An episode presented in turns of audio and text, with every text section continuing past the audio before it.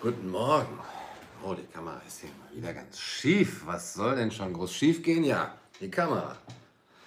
Hallo und schönen guten Morgen bei Kaiser TV und bei Gunnars Morgen Latte Macchiato Show.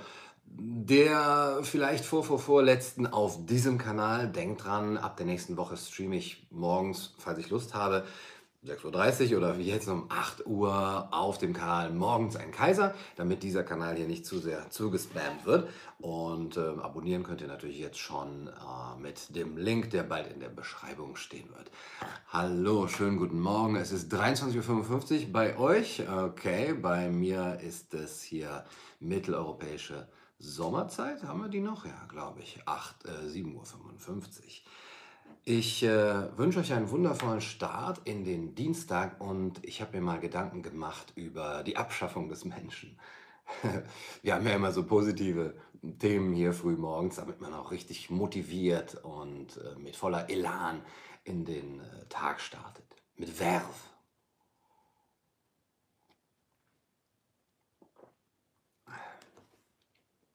Morgen Seb. Ihr habt vielleicht schon mal von einem Buch gesprochen und gesagt, dieses Buch ist inspirierend. Und jemand hat euch darauf geantwortet, vielleicht, wenn ihr Pech hattet, nein, nein, nicht das Buch ist inspirierend. Du hast nur inspirierte Gefühle. Oder ihr habt vor einem Wasserfall gestanden und gesagt, wow, das ist aber großartig, dieser Wasserfall ist erhaben. Und jemand hat euch gesagt, nein, nein, nein, nicht der Wasserfall ist erhaben. Du hast nur erhabene Gefühle.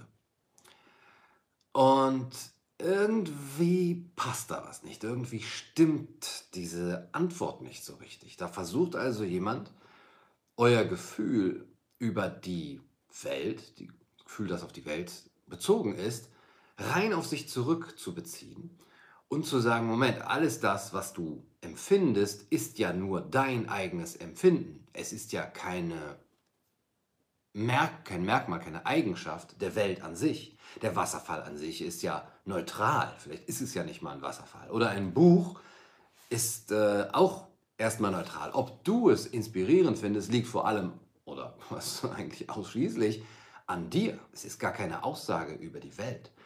Und wenn es Menschen gibt, die sagen, dass Gefühle keine Aussage über die Welt sind, sondern eigentlich nur eben reiner Selbstausdruck, rein subjektiv, dann versuchen die das, zu, das Gefühl von der Welt zu trennen. Und eben zu sagen, in den Dingen liegt keine Empfindung und in den Dingen liegt vor allem nichts Objektives, was äh, einen Wert darstellen könnte. Denn Werte wie Inspirierung äh, oder eben Erhabenheit, Schönheit, Größe, Edelmut auch, ja, alles, was wir empfinden können, bei anderen Menschen auch, die sind dann subjektiv. Ja, das sind ja erstmal Gefühle. Oh wow, ich fühle mich klein und bewundere das oder habe von mir aus ein interesseloses Wohlgefallen, wie es bei Kant heißt. Äh, oder eben, na, das, das erdrückt mich fast in seiner monumentalen Übermächtigkeit. Jetzt ist es äh, das Gefühl von Erhabenheit. Und wenn dann jemand sagt, ähm, nein, nein, nein, das ist nur dein Gefühl, das ist überhaupt nicht objektiv, sagt er im Grunde genommen, in den Dingen ist kein objektiver Wert. Klingt so ein bisschen sehr kleinkariert und so kleinkariert wie ich fängt auch C.S. Lewis in diesem sehr empfehlenswerten Büchlein an. Das ist ein kleines, windiges Heftchen, Die Abschaffung des Menschen. Ich lese ja gerade die Schriften von C.S. Lewis und äh, bin begeistert, kann ich euch nur empfehlen, da auch mal wieder reinzuschauen. Und ähm, letztens habe ich schon erwähnt hier über den Schmerz, C.S. Lewis. Aber die Abschaffung des Menschen ist ein Buch, in dem C.S. Lewis in, in drei Vorträgen davon Ausgang nimmt, dass ein Schulbuch für höhere Klassen ähm, genau dieses Erlebnis des Wasserfalls, ich glaube, Coleridge steht dann da und jemand sagt, dieser Wasserfall ist erhaben und das Lesebuch analysiert oder bricht dieses Gefühl, diese Aussage, des, der Wasserfall ist erhaben, auf seine Bestandteile zurück ähm, und takelt es ab, wie es in der deutschen Übersetzung heißt. Das Gefühl wird abgetakelt von einem von einer Aussage über die Welt, über den Wasserfall, zu einer reinen Empfindung. Es ist nur Gefühl. Und dieses, es ist doch nur Gefühl, soll ja auf der einen Seite sagen, ja, Moment, in, interpretiere nicht dein eigenes äh, Weltempfinden in die Welt hinein und behaupte dann, die Welt wäre so. Und sei auch vorsichtig, wenn Leute das machen, das, da können sie schnell zu Propaganda, äh, das können, kann man schnell zu Propagandazwecken verwenden. Ja? Man behauptet, da ist etwas Objektives drin, das muss man dann einfach so anerkennen. Wenn man das aber ganz abtakelt, sagt C.S. Lewis, wenn man sagt, wenn man den, den Schülern, und das ist das, was er kritisiert, im Lesebuch schon sagt, naja, die Gefühle der Dichter, ja, die vor einem Wasserfall standen oder vor der Natur und dann sagten, das ist äh, wirklich ein, da ist ein Wert in dieser Landschaft zum Beispiel, das ist alles nur subjektiv, bringt den Schülern im Grunde genommen bei, Gefühle sind eben nur Gefühle und sie haben keine Würde an sich. Das, sie bleiben rein in dem Menschen selber drin. Ich bin auch selber gespannt, wie wir jetzt zur Abschaffung des Menschen kommen dadurch. Aber wenn ein Gefühl im Grunde genommen keine Referenz mehr ist und sozusagen sich auf kein Objekt mehr bezieht, weil es nur noch in sich bleibt, dann ist es schal, dann ist es leer, dann ist es oberflächlich, dann sagt es nichts aus. Zu sagen, der Wasserfall ist äh, erhaben, ist dann genauso wie zu sagen, hm, ich habe Halsschmerzen oder äh, ich habe Liebeskummer. Ja, das ist im Grunde genommen nur eine Aussage über dich. Wieso sollte es jemanden interessieren? Jetzt sagt aber C.S. Lewis, wenn wir das durchdenken und wenn wir in diesem Gedanken so weitergehen, dass wir sagen, in der Natur und auch in den Menschen, in den Dingen ist nichts, was von objektivem Wert ist, das wir mit dem Gefühl spüren können, an dem wir teilhaben können. Was ist denn dann noch von objektivem Wert? Man könnte vielleicht sagen, okay, an, an, an Werten jetzt, nicht irgendwelche Mathematik oder so, sondern Werte wie Güte, Schönheit, Wahrheit und so weiter. Na, dann muss man sie vielleicht irgendwie rational finden. Oder man kann sagen, ja, sie, müssen, sie müssen mit dem Instinkt äh, gefunden werden. Also das, was der Mensch dann über die Welt denkt, ist nichts mehr, was aus ihm heraus, aus einem edlen Gefühl stammt, sondern es ist etwas, was er jetzt nun mal so setzt ja, weil er sich das gedacht hat. Und das hat was sehr Beliebiges oder was sehr Oberflächliches. Selbst der Instinkt, sagt Lewis, ist ja im Grunde genommen ohne Begründung. Wenn wir anfangen zu sagen, der Instinkt oder auch die natürliche, ähm, das, die natürliche ja, ich muss anders anfangen. Der Instinkt der Menschen, zum Beispiel die Gesellschaft zu erhalten, ja, wenn es jetzt darum geht, warum sollte man überhaupt Wahrheit sprechen? Warum sollte man den Menschen Mitgefühl gegenüber haben? Warum sollte man Stolz sein, Ehre haben, Schamgefühl, Liebe? Ja, das ist alles nur ein Instinkt, nicht mehr. Das verweist eigentlich auf nichts, auf kein Gesetz der Natur, auf kein Gesetz des Kosmos. Dann ist die Frage ja, warum sollten wir das dann noch verfolgen? Ja, wa warum sollten wir bestimmte Werte verfolgen, wenn sie nicht in der Natur oder im Kosmos selber wiederzufinden sind, sondern nur reiner Gefühlsausdruck oder instinktmäßiger Ausdruck sind? Ja? Und dann können wir höchstens sagen, und das kritisiert er an, er nennt das die Neuerer oder auch die Konditionierer, die Neuerer, die alles neu machen wollen und die die Gefühle abtakeln und sagen, naja, das, was wir in der Gesellschaft tun, sollte sich nur daran orientieren, dass die Gesellschaft erhalten bleiben soll. Das ist sozusagen der letzte Wert. Ja? Wenn etwas wie Mitgefühl oder Ehre einen Wert hat, dann nur, um die Gesellschaft zu erhalten. Alles, was wir finden, was die Gesellschaft nicht erhält, wird dann verworfen. Neuerer, ja, die immer neue Werte erfinden oder sagen, sie würden die erfinden und die alten verwerfen. Aber was ist der Wert hinter der Gesellschaft, die da erhalten werden soll? Warum soll die ähm, äh, erhalten werden? Der Neuerer versucht, sagt C.S. Lewis, aus Voraussetzungen im Indikativ eine Schlussfolgerung im Imperativ zu ziehen. Ja, die Gesellschaft soll erhalten werden. Und er mag es in alle Ewigkeit versuchen, es wird ihm nicht gelingen, denn die Sache ist an sich unmöglich. Wir können ohne fest gegründete, im Kosmos oder bei Gott gegründete Werte nicht ko äh, konsequent auf den verteidigen, dass die Gesellschaft erhalten werden soll. Jetzt kommen wir so langsam zur Abschaffung des Menschen. Fordert man von uns, wir sollen dem Instinkt gehorchen, so könnte man ebenso gut von uns fordern, wir sollten den Leuten gehorchen. Die Leute sagen sehr Verschiedenes, die Instinkte auch. Ja, warum sollen wir gerade dem Instinkt gehorchen? Nur weil es unsere Natur ist. Das, das Wissen um die Werte aber kann selber nicht instinktiv sein. Es muss etwas Höheres sein, etwas, was ähm, überhalb äh, und außerhalb des Menschen steht. Und diese Dinge, oder sagen wir Ideale, die da außerhalb des Menschen stehen, die sind das, was um ihrer Selbstwillen ge getan werden muss. Wenn es das aber nicht mehr gibt, wenn nichts um seiner Selbstwillen getan werden muss, dann gibt es nichts, was unbedingt getan werden muss. Also kategorisch. Und so kommen wir langsam dahin, dass wir, wenn wir sagen, ah, Gefühle sind eigentlich nur subjektiv und sind keine Aussage über die Welt, das bedeutet, Werte sind eigentlich auch nur subjektiv und sehr beliebig, dann gibt es nichts, was unbedingt getan werden muss. Man kann nach dem Instinkt handeln, man muss es aber nicht. Man kann die Gesellschaft erhalten wollen, man muss es aber nicht. Fällt, nein, ich muss anders anfangen. Und der Neuerer, wie C.S. Lewis ihn nennt, der also immer neue Werte schaffen will oder eben alte, äh, die lange überliefert sind, ja, traditionelle, konservative Werte, die er abtakeln will, als die brauchen wir heute nicht mehr für die Gesellschaft, der greift das Tao an wie C.S. Lewis das nennt. Also er benutzt diesen Begriff aus, aus der chinesischen Philosophie, aus dem Taoismus, als im Grunde genommen ein bisschen ein Ersatz für, für Gott oder den Kosmos oder das Dharma, also das Gesetz des Lebens, das Gesetz der Natur, das alle Zeit gültig ist, universell und dem wir uns immer unterwerfen müssen.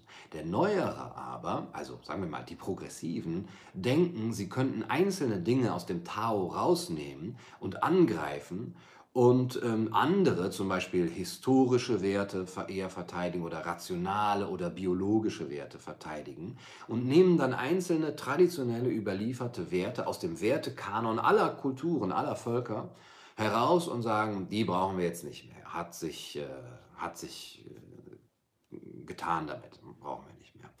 Fällt das Tao, sagt C.S. Lewis, so fallen alle Wertbegriffe mit. Nicht einer von ihnen kann die geringste Autorität außer jener des Tao beanspruchen. Das ist eben die, eine Frage der Autorität. Das Tao ist dann das, was den Werten die höchste Autorität gibt. Wenn wir aber einzelne rausnehmen, ja, wenn die verworfenen Bruchstücke, also die Werte, die wir nicht mehr brauchen, keine Autorität haben, dann besitzen auch die beibehaltenen keine mehr. Denn wir haben sie aus dem Tao rausgenommen und dann im Grunde genommen gesagt, das Tao ist gar nicht unsere Autorität. Wir gründen das eben auf, auf die Natur des Menschen oder sowas oder auf unser Instinkt. Das bedeutet, dann kann das Tao aber auch den Überlieferten oder den Beibehaltenen keine Gültigkeit mehr ähm, verschaffen. Der Neuere legt zum Beispiel großes Gewicht auf die Ansprüche der Nachwelt. Ja, so wie wir immer heute sagen, wir müssen ja für unsere, an unsere Enkel und äh, Kindeskinder denken und ja, CO2 äh, nicht äh, verbrauchen, äh, nicht produzieren und nicht zu viel äh, Ressourcen verbrauchen. Die Ansprüche der Nachwelt sind den Progressiven sehr, sehr wichtig. Der Instinkt oder im modernen Sinne die Vernunft liefert dem Neuerer aber für die Nachwelt keinen gültigen Anspruch. Ja, warum gerade die Nachwelt? Warum sollte die Nachwelt denn wichtiger sein als wir oder die Vorwelt oder sowas? Ähm, in Wirklichkeit leitet er unsere Pflicht der Nachwelt gegenüber, die wir ja tatsächlich haben, vom Tao ab, das der Neuere aber gar nicht mehr wissen, von dem er nichts mehr wissen will. Die Pflicht der Nachwelt gegenüber ist eine im Wertekanon aller Kulturen verankerte ethische Pflicht. Die nimmt er auf. Ist doch unsere Pflicht, allen Menschen Gutes zu tun, ein Axiom der praktischen Vernunft und unsere Pflicht, den Nachkommen Gutes zu tun, eine schlichte Folgerung daraus. Ja, diese praktische Vernunft, das, das ist das, das Tao im Grunde genommen, das, was das Gesetz, das Gesetz äh, in mir, das moralische Gesetz in mir ne, und der bestirnte Himmel über mir aber jede uns überlieferte Form des Tao, also in allen Kulturen, enthält Seite an Seite mit der Pflicht gegenüber Kindern und Nachkommen auch die Pflicht gegenüber Eltern und Vorfahren. Mit welchem Recht verwerfen wir die eine und lassen die andere gelten? Finde ich unglaublich äh, mächtig, diesen Gedanken, zu sagen, ja, wir sind unseren unser Nachkommen verpflichtet und wir müssen unsere Kindeskinder, müssen wir eine, eine, ähm, eine, eine Erde hinterlassen, die lebenswert ist, äh, ein lebenswertes ähm, ähm, Leben möglich macht. Aber gleichzeitig verwerfen wir die, den ganzen Anspruch, den unsere Vorfahren an uns stellen, was Tradition angeht, oder die, den Respekt unseren Eltern gegenüber, ja, indem wir sie jetzt SUV shamen oder indem wir dies und das machen. Ähm, und da sagt C.S. Lewis, ja, das, das hat weder Hand noch Fuß. Und das ist dann eine neue Ideologie.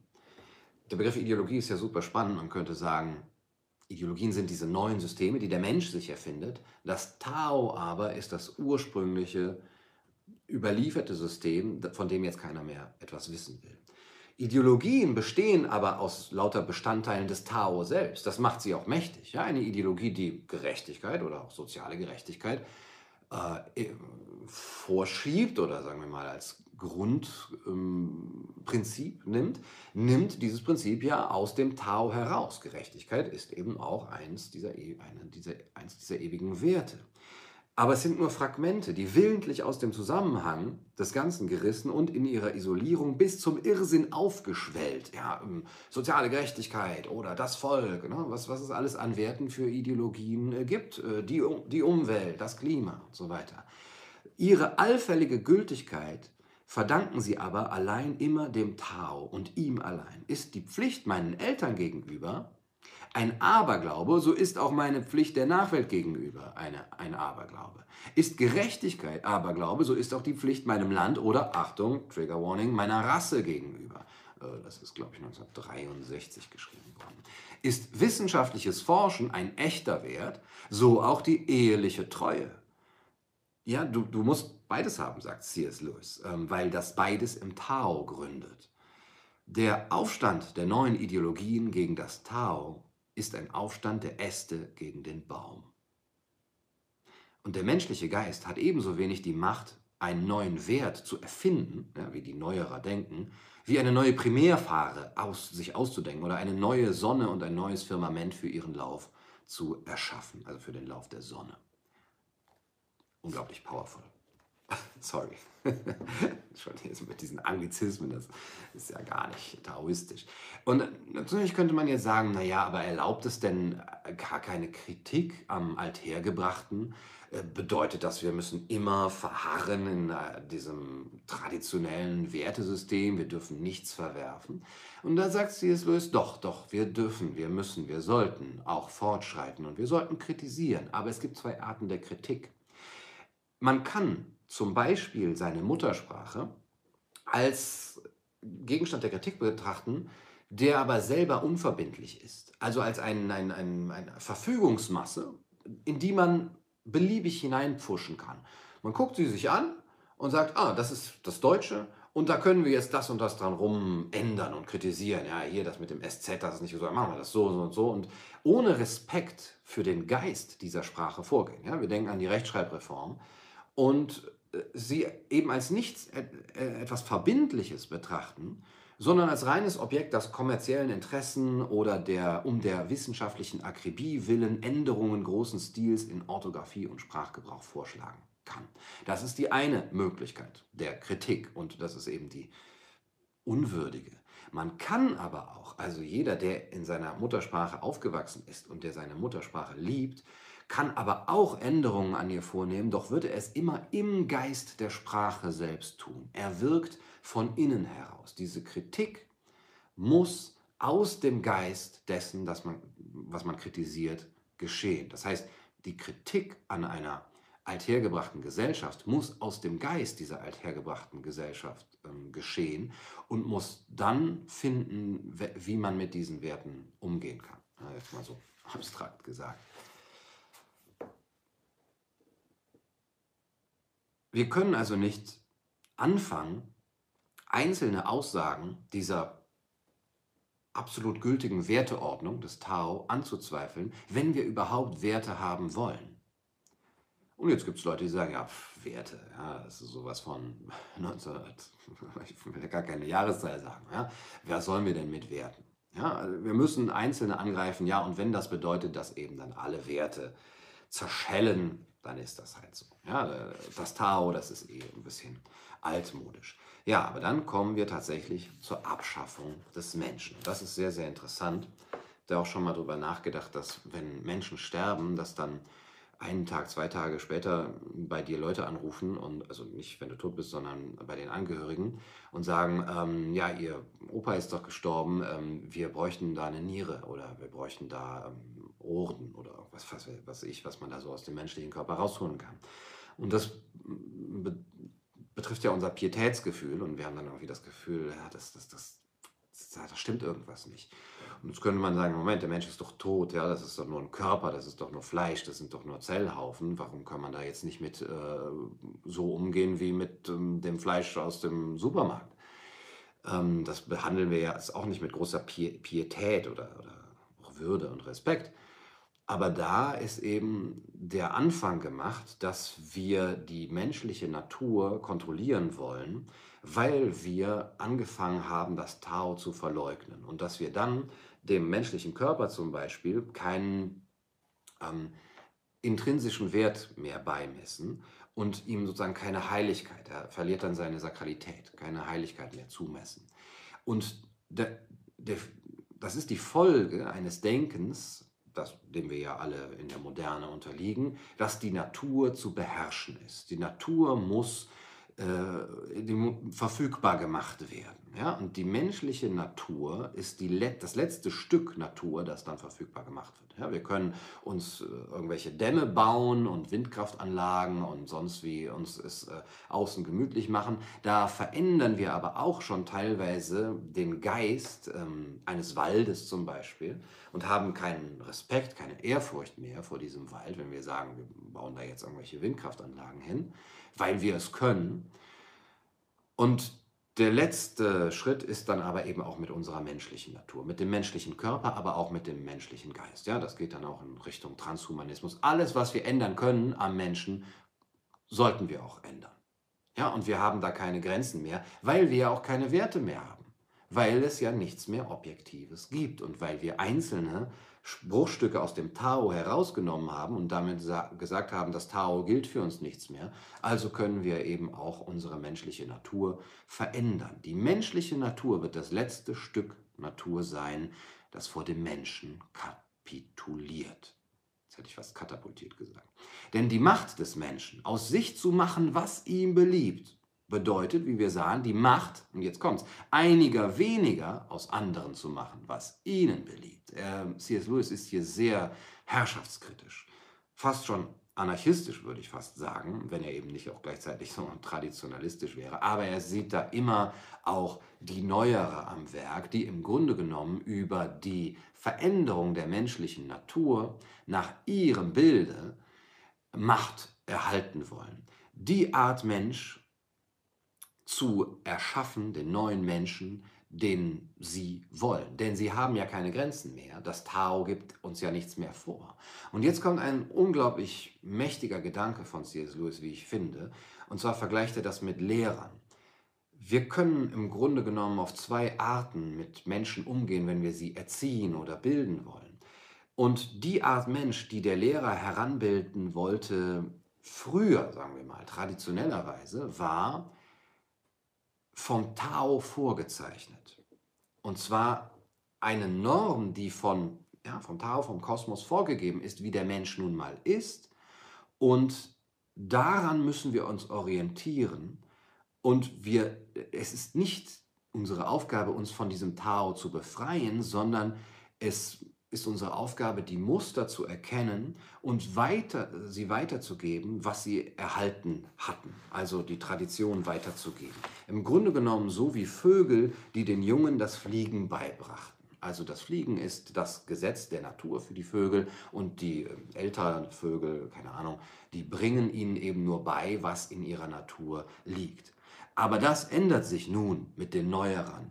Die Werte gelten fortan ja nur noch als natürliche Phänomene, das äh, findet man, das ist beliebig. Und die Sache der Konditionierer, das sind jetzt nämlich eben keine Lehrer mehr, die den jungen Menschen äh, ewige, gültige, althergebrachte, überlieferte Werte beibringen, sondern es sind Konditionierer, die dazu deren Ziel es ist, in den Menschen Werturteile zu bilden, also sie zu, zu machen. Und sie können sie so machen oder so machen oder auf ganz, ganz, ganz viele verschiedene Weisen, je nach System und je nach Herrschaftsanspruch der Ideologien und der, äh, der Mächtigen. Ein wie auch immer geartetes Tao wird das Produkt der Erziehung sein, nicht aber deren Motiv. Und ähm, das Ziel dieser Konditionierer ist es aber, die Natur zu erobern. Die Funktion der Konditionierer besteht darin, sie zu kontrollieren, die Natur, auch die menschliche Kon ähm, Natur, nicht ihr zu gehorchen. Und das wird das letzte Stadium im Kampf des Menschen gegen die Natur sein. Die menschliche Natur ist erobert und hat zweifellos sich selber erobert, welchen Sinn diese Worte nun auch immer haben mögen. Und das bedeutet, dass wir einen neuen Menschen ähm, bilden können.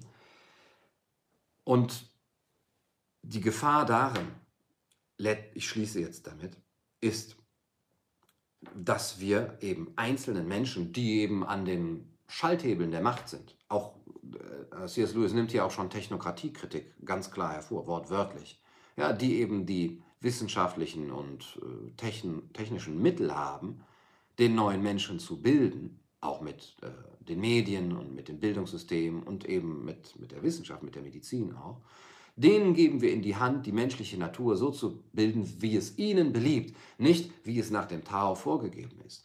Entweder sind wir vernunftbegabter Geist und für immer dazu verpflichtet, den absoluten Werten des Tao zu gehorchen, oder wir sind bloße Natur, ja, Zellhaufen, einfach äh, beliebig dazu da, in neue Formen geknetet und gehauen zu werden, je nach dem Belieben von Herren, die voraussetzungsgemäß kein anderes Motiv haben können als ihre eigenen natürlichen Impulse. Denn diese Herren, die orientieren sich ja auch nicht nach dem Tao und äh, sind wie bei Lao Tzu, ja, dass der, der Herrscher eben sich nach dem Tao orientiert und dann wird auch das ganze Land nach dem Tao leben, sondern diese Herren sagen ja, so, müssen ja auch nach etwas ähm, vorgehen, nach einem Prinzip. Und das ist nur ihr Instinkt oder ihr naturmäßiger äh, Impuls. Nur das Tao aber liefert ein allgemein menschliches Gesetz des Handelns, das sowohl Herrscher wie Beherrschte überwölbt. Ein dogmatischer Glaube an den objektiven Wert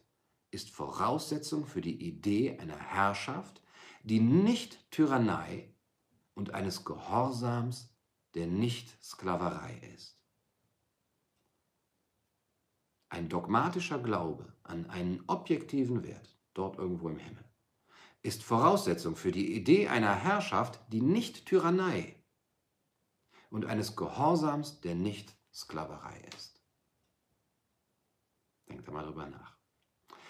Das war meine kleine Vorstellung dieser drei äh, Vorträge von C.S. Lewis, die Abschaffung des Menschen. Ich hoffe, es hat euch gefallen. Und ähm, es sind mehr Leute im Stream, wenn ich um 8 Uhr äh, streame. Das ähm, gibt mir zu denken. Ja, habe ich hier nur ähm, Arbeitslose.